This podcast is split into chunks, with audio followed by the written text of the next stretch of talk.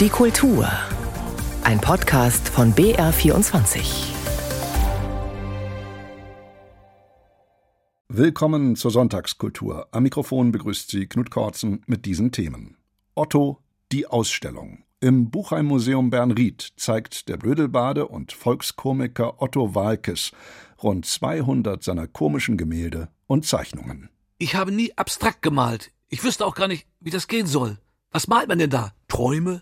Visionen? Fantasien? Oder ist es bloß eine Theorie, die man bebildert? Zum Beispiel meine, die besagt, dass die Abstraktion so etwas wie der Nonsens in der Malerei ist. Leider ohne dabei sehr komisch zu wirken. Das heißt im Umkehrschluss, der Mann malt konkret, realistisch und er karikiert auch gern. Was von Otto am Sternberger See ausgestellt wird, erfahren Sie gleich. Dann porträtieren wir Johnny Greenwood, den Gitarristen von Radiohead, der mit dem israelischen Gitarristen Dudu Tassa zusammen das musikalische Projekt Jarak Karibak betreibt. Außerdem widmet man sich in Augsburg demjenigen, der diese Stadt als Baumeister geprägt hat wie kein anderer in der Renaissance, Elias Holl. Und es geht um eine Münchner Ausstellung von drei Künstlern aus der Ukraine, Polen und Georgien. Aber los geht's mit eben jener Kunstausstellung, von der unklar ist, ob der Katalog zu ihr eigentlich Otto-Katalog heißt. Konsequent wäre das. Schließlich ist es ja Otto Walkes, den alle Welt nur Otto nennt, der im Buchheim-Museum Bernried rund 200 Gemälde und Zeichnungen zeigt. Der Ostfriese, Sohn des Malermeisters Karl Walkes, hat ab 1970 an der Hamburger Hochschule für Bildende Künste bei den fantastischen Realisten Rudolf Hausner und Hans Thiemann studiert und malt seitdem. Vor allem malt er gerne nach, was andere schon vor ihm mit dem Pinsel auf die Leinwand gebannt haben. Alte und nicht ganz so alte Meister, Maler der klassischen Moderne. Wenn ich mir einen Klassiker vornehme, gehe ich ähnlich vor wie diese Klassiker selbst. Meine Vorbilder sind eher unakademisch. Viele ihrer Erfinder werden der klassischen Moderne zugerechnet, als man dem Pinsel wieder freieren Lauf ließ und die Striche nicht mehr kaschiert wurden. Von Manet und Munch bis Hopper und Hockney ist kein Meisterwerk vor mir sicher. Was ich male, sind eigentlich Coverversionen. Bekannte Vorbilder, ottotypisch verfremdet durch den sparsamen Einsatz von Ottifanten, Flügelkappen und Urfaultieren. Das Ergebnis ist jetzt in Bernried zu bewundern. Otto die Ausstellung. Gabi Weber war am Sternberger See und hat erlebt, was der bald 75-jährige Otto sagte. Ich bin nur ein kleiner Friesenjunge und ich wohne hinterm.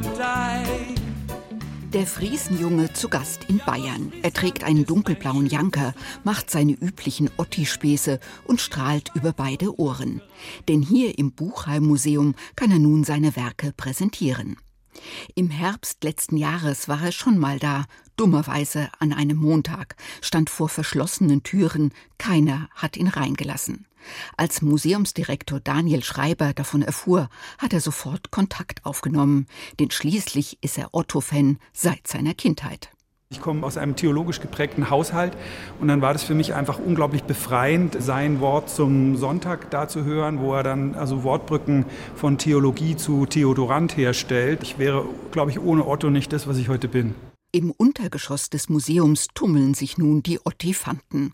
Kniehoch stehen sie da als Skulpturen, mal quietschbunt, mal im Louis Vuitton-Design. Oder sie tauchen in den Bildern auf. Keith Herrings Strichmännchen bekommen Gesellschaft von den Rüsseltieren. Dass es einst der Otti fand und nicht die Otti Raffe wurde, erklärt Otto so. Der Ottifanz ist eigentlich das Resultat eines missglückten Selbstporträts. Ich habe versucht, mein Profil zu zeichnen. Früher, wie alt war ich da? 13, 14. Und das ist mir nicht so richtig gelungen. Da dachte ich, ich werde die Nase mal ein bisschen verlängern, die Augen etwas vergrößern, kleine Stimmelöhrchen und die Beinchen dicker machen, das Schwänzchen hinten dran. Und da war es dann ein Elefant. Und den habe ich den Ottifant genannt, weil er doch immer mein typisches Gesichtsausdruck, meine Physiognomie ist da immer noch wieder zu erkennen. Es ist ein Ritt durch die Kunstgeschichte. Caspar David Friedrichs Wanderer über dem Nebelmeer empuppt sich als Selbstbildnis. Da steht eindeutig Otto auf dem Hügel. Und bei Vermeers Dienstmagd fließt die Milch nicht aus dem Krug, sondern, wie könnte es anders sein, aus einem Rüssel. Er ist unbestritten ein hervorragender Maler, An der Hochschule für Bildende Künste in Hamburg hat er einst studiert. Dann kam die Komikerlaufbahn dazwischen. Im Buchheim-Museum hat er sich von Erich Heckels Gemälde Der schlafende Pechstein inspirieren lassen. Daraus wurde der schlafende Otto, in gleicher Haltung, mit schwarzer Hose und rotem Hemd, auf dem Stuhl liegend. Ja, kommen ihm die Ideen im Schlaf? Die Ideen kommen, wenn man immer mit offenen Augen durch die Welt geht, dann kommen einem viele Ideen. Das kann eigentlich jedem passieren. Nur jeder kann es halt nicht so umsetzen wie er. Das Malen ist für ihn Entspannung nach dem ständigen Touren. Es gibt viele, viele Vorschläge und viele, viele Ideen und viele Anregungen. Ich bin noch nicht so weit. Die dürfen das nicht so sehr überbewerten, nur dass ich so ein paar bunte Bilder gemalt habe, dass ich schon ein großer Künstler bin. Ich entwickle mich ja noch. Rund 200 Gemälde und Zeichnungen sind zu sehen. Otto hat seine eigene Maltechnik. Die unterste Schicht besteht bei ihm aus Ostfriesentee. Was sonst? El Grey und so die anderen Teesorten verbleichen nach einer gewissen Zeit, sie sind sehr lichtempfindlich. Man könnte dann durch einen Zusatz wie Künstlertemperana Umbra äh, das die Haltbarkeit ein bisschen garantieren. Das ist also eine Erfahrungssache. Ich bin nur ein kleiner Friesenjunge und ich Es ist ein kleiner Schritt für die Menschen, aber ein großer Schritt für den friesischen Maler. Und darüber bin ich sehr, sehr glücklich und bin auch sehr stolz. Eine Ausstellung, die einfach nur gute Laune macht. Denkt dir nur einmal die Alpen weg. Was da bleibt, das ist mein Deich. Bis zum 5. November im Buchheim-Museum Bernried. Otto, die Ausstellung. Sie hören BR24. Der Gitarrist Johnny Greenwood gilt als ein eher introvertierter Künstler. Deshalb gibt der 51-jährige Brite auch kaum Interviews. Seine Band Radiohead hat eh seit 20 Jahren jede Form von Öffentlichkeitsarbeit eingestellt. Man lässt lieber die Musik sprechen. Jetzt aber macht Greenwood eine Ausnahme, weil er erklären möchte, was es mit seinem Projekt Jarak Karibak auf sich hat.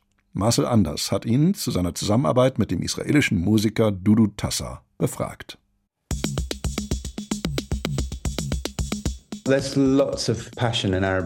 In der arabischen Musik herrscht eine Menge Leidenschaft und der Großteil der Songs handelt von verschmähter oder verlorener Liebe.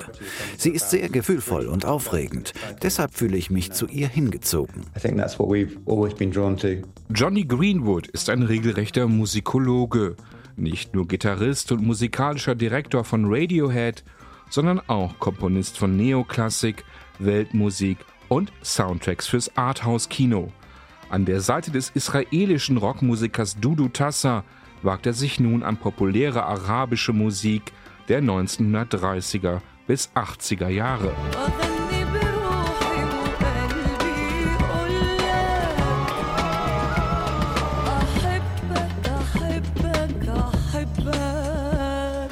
Diese Stücke gehen Tassa und Greenwood auf unkonventionelle Weise an.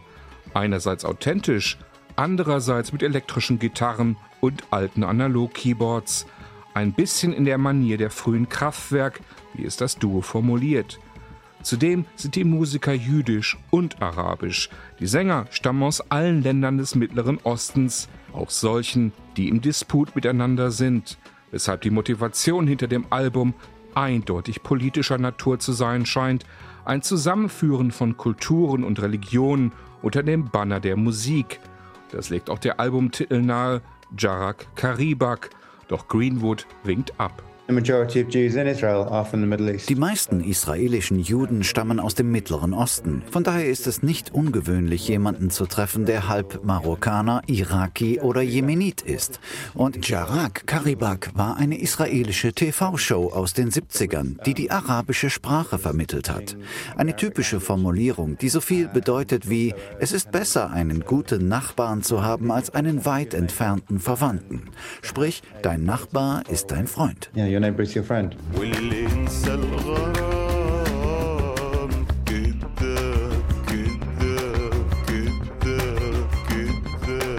Eine Botschaft, die angesichts des Israel-Palästina-Konflikts geradezu utopisch anmutet. Doch Greenwood, der mit einer israelischen Künstlerin verheiratet ist, betont, viele junge Israelis seien liberaler und weltoffener als ihre Regierung und teils stolz auf ihre arabischen Wurzeln. Deshalb seien die Songs auf Jara Karibak aktueller denn je. In den 60ern und 70ern war diese Musik verpönt. Aber das ändert sich gerade. Die Leute entdecken diese alten Platten wieder, legen sie neu auf und sind fasziniert, wie viele Einflüsse darin auftauchen. Von türkischen bis zu tunesischen. From everywhere from Turkey down to Tunisia. I mean, it's, it's fascinating.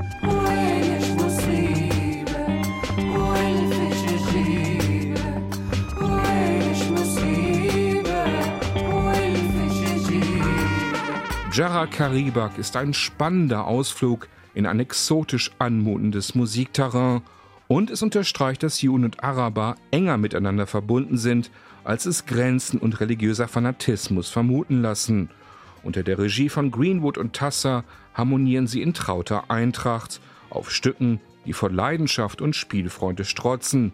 Die Magie der Musik, die fast an Bürokratie und Visa gescheitert wäre. Es war eine echte Herausforderung, gerade als es darum ging, den Sänger Kara al-Saedi für die Aufnahme nach Tel Aviv zu holen. Am Flughafen hatte er große Probleme wegen seines irakischen Passes. Zum Glück war der entscheidende Grenzbeamte ein irakischer Jude. But then he was told that by, you know, an Iraqi Jew. Jarak Karibak, eine künstlerische Kollaboration und eine andere Art des künstlerischen Zusammenspiels kann erleben, wer sich die Münchner Ausstellung Forced Neighborhood anschaut. Ein Maler aus Polen, eine Bildobjektkünstlerin aus der Ukraine und eine Multimedia-Künstlerin aus Georgien gestalten selbst diese nur wenige Tage zu sehende Kunstausstellung im Münchner Westend im Kunstraum Köschk, was türkisch ist und so viel heißt wie Pavillon oder Villa. Der Zugang zur Kunst soll hier niederschwellig sein. Gerade Jugendliche will man für Kunst interessieren. Julie Metzdorf hat sich mit den Künstlerinnen und Künstlern dieses Zwischennutzungsprojekts unterhalten. Ein breites, mehrere Meter umspannendes Panorama, gemalt in Schwarz-Weiß.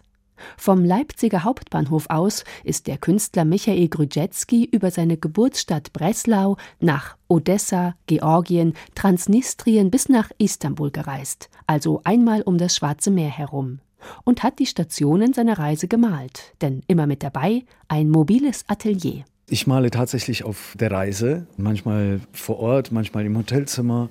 Das ist für mich wie eine Skizze und wenn ich die Farbe weglasse, dann kann ich schneller agieren. Das ist mein mobiles Studio, mit dem ich das alles male und darin hat auch alles Platz. Also so ein kleiner Holzkoffer, selbst ja, gebaut. Der ist ganz leicht, der ist aus Balsaholz und asiatischen Hölzern. Darin hat alles Platz. Also die Leinwandrolle, meine Pinsel und Farben. Aufgestellt ist es ein Tisch oder eine kleine Staffelei. Und dann kann ich das Stück für Stück malen. Grüdecki stammt aus Polen. Mit elf Jahren kam er nach Deutschland. Und heute merkt er, es zieht ihn nach Osten. Die Ästhetik des Ostblocks weckt Kindheitserinnerungen, und zwar durchaus positiv besetzt. Doch das Persönliche wird immer wieder vom Politischen durchkreuzt. Das zeigt sein Panorama eindringlich. Da ist das Theater eines verlassenen Sanatoriums in Georgien. Man spürt den maroden Charme auch in der skizzenhaften Darstellung. Über der Bühne prangt der Stern, daneben ein zerrissener Vorhang. Jetzt leben Flüchtlinge aus Abchasien und Südossetien in diesem Sanatorium. Während ich dieses Bild gemalt habe, habe ich gemerkt, dass ich so viele sozialistische Motive auch verwendet habe. Und äh, mich hat das auch geärgert, ein bisschen, weil ich nicht so ein rückwärtsgewandtes Bild von diesen Ländern auch darstellen wollte. Kurze Zeit später hat uns das eingeholt und ich habe mich gefragt, wie andere Künstler, die einen ähnlichen Background haben wie ich, ob dieses Bild aus der Sowjetunion bei denen auch auftaucht in der Arbeit oder nicht. So entstand die Idee zur Ausstellung. Drei Künstler und Künstlerinnen, geboren und aufgewachsen in Polen, der Ukraine und Georgien, stellen gemeinsam unter dem Titel Forced Neighborhood im Köschk aus. Natürlich sind sie alle geprägt von ihrer Kindheit im Einzugsgebiet der Sowjetunion. Man kann das Politische aus ihren Biografien nicht ausklammern. Der individuelle Umgang damit ist aber ganz verschieden. Während Michael Grüdecki in seinem schwarz-weiß Reisepanorama Motive von heute zeigt, arbeitet Guanza Dzitschkariani aus Georgien mit einem Material aus der Sowjetzeit. Wandteppiche waren typisch für die Sowjetunion. Sie zeigen Landschaften und Blumen, oft mit einem beige-grünen Grundton. Guanza Gishkariani zerstört diese kritiklosen Kitschlandschaften, sie zerpflückt sie regelrecht, schneidet hinein, reißt sie auf, kokelt sie ein bisschen an. Und sie fügt ihnen etwas hinzu. Mit roten und rosa Fäden hat sie Sätze darauf gestickt. Morally corrupt steht da auf Englisch oder generational trauma. Stichworte, die sich auf die aktuelle Gesellschaft beziehen, zwischen Anklage und Analyse. Jeder hatte solche Teppiche, erzählt die Künstlerin, auch ihre Familie, aber sie fand sie damals schon hässlich.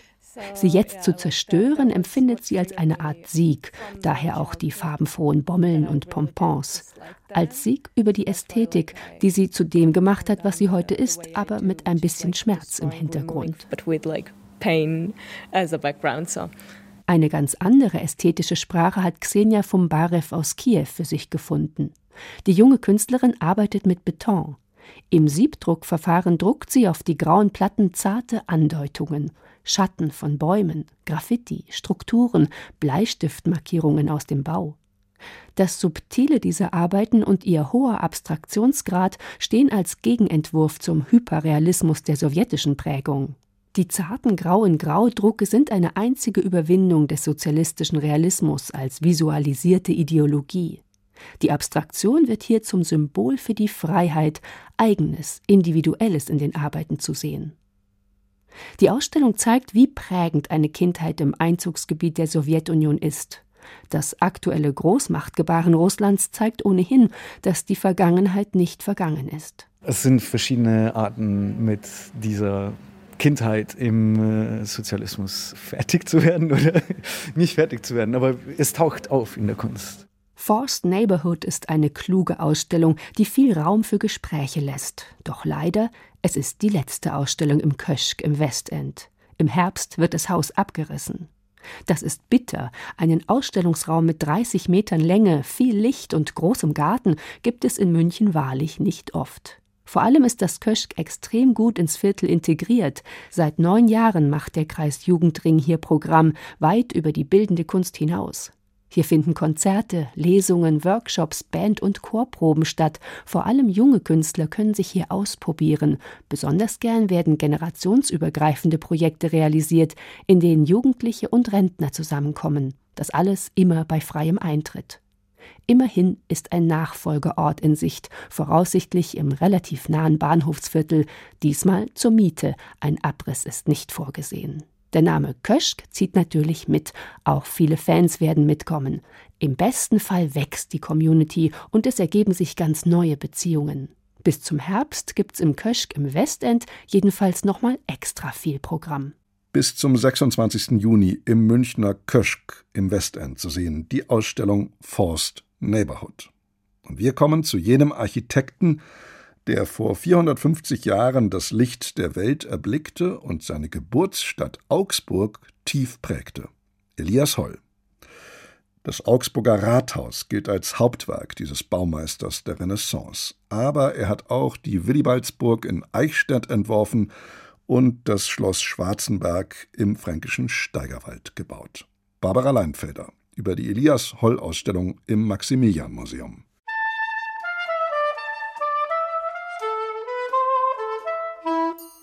Ein großes Ölgemälde gleich am Eingang zeigt den jungen Elias Holl im Porträt mit Spitzbart und wachem Blick. Ein Mann, der weiß, was er kann, meint Ausstellungsleiter Christoph Emmendörfer. Er steht stolz an seinem Tisch, rechte Hand in die Hüfte gestützt und guckt einen so ganz selbstbewusst an und so nach dem Motto, also ich baue euch alles, was ihr wollt, ähm, wirkt sehr souverän. Elias Holl war das Architektentum quasi in die Wiege gelegt worden.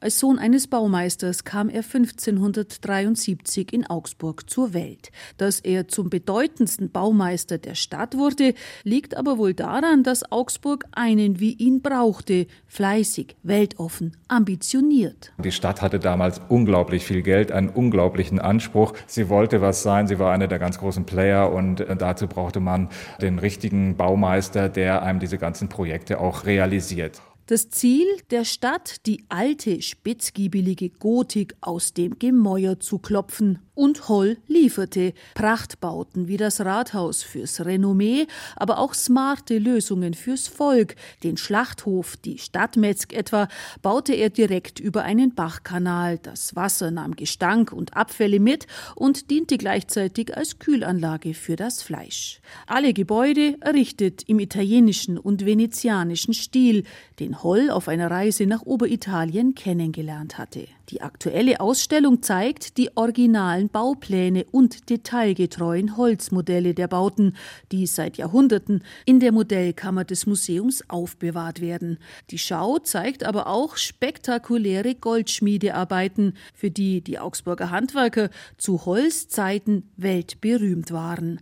Ein besonders herausragendes Stück kommt aus dem schwedischen Uppsala, eine mehr als tellergroße, hauchdünne Nautilus-Schnecke in Gold. Gold gefasst, ein Lavabo, eine Handwaschgarnitur, die zum prachtvollen Kunstschrank des Schwedenkönigs Gustav Adolf gehört. Ja, das ist eine richtig ordentlich große Schnecke. Also da passt schon ein halber Liter zumindest rein. Und darunter ist ein kleines Becken, mit dem das Wasser aufgefangen wurde. Es sind allegorische Darstellungen von Tag und Nacht, von Leben und Tod. Also da geht es gleich um das große Ganze. Und dass wir das jetzt hier in der Ausstellung zeigen dürfen, ist wunderbar.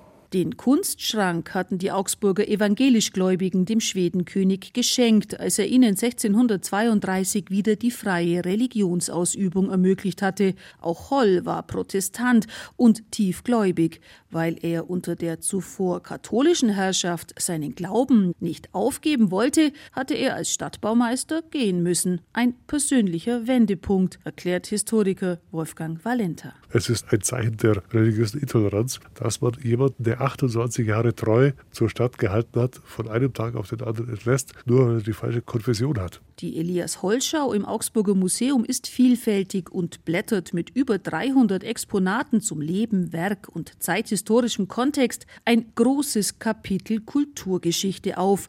Und wer will, der kann nach dem Museum noch hinüberschlendern zum Rathaus, dem Zeughaus oder der Stadtmetzg und das Holsche Erbe in echt begutachten. Kurator Christoph Emmendorfer. Er hat ja nicht nur immer Einzelbauten errichtet und gesagt, so schön, das ist es jetzt, freut euch, sondern er hat immer das Umfeld auch mitbedacht und gestaltet, Freiräume geschaffen, dass sie Aufenthaltsqualität haben. Und das ist ein Wert, der heute bedenkenswert ist und auch erkannt wird. Ne? Und da muss man sich schon fragen, ist alles, wie es heute in Augsburg gestaltet ist, hält es die Qualität, die seinerzeit Elias Hall vorgegeben hat?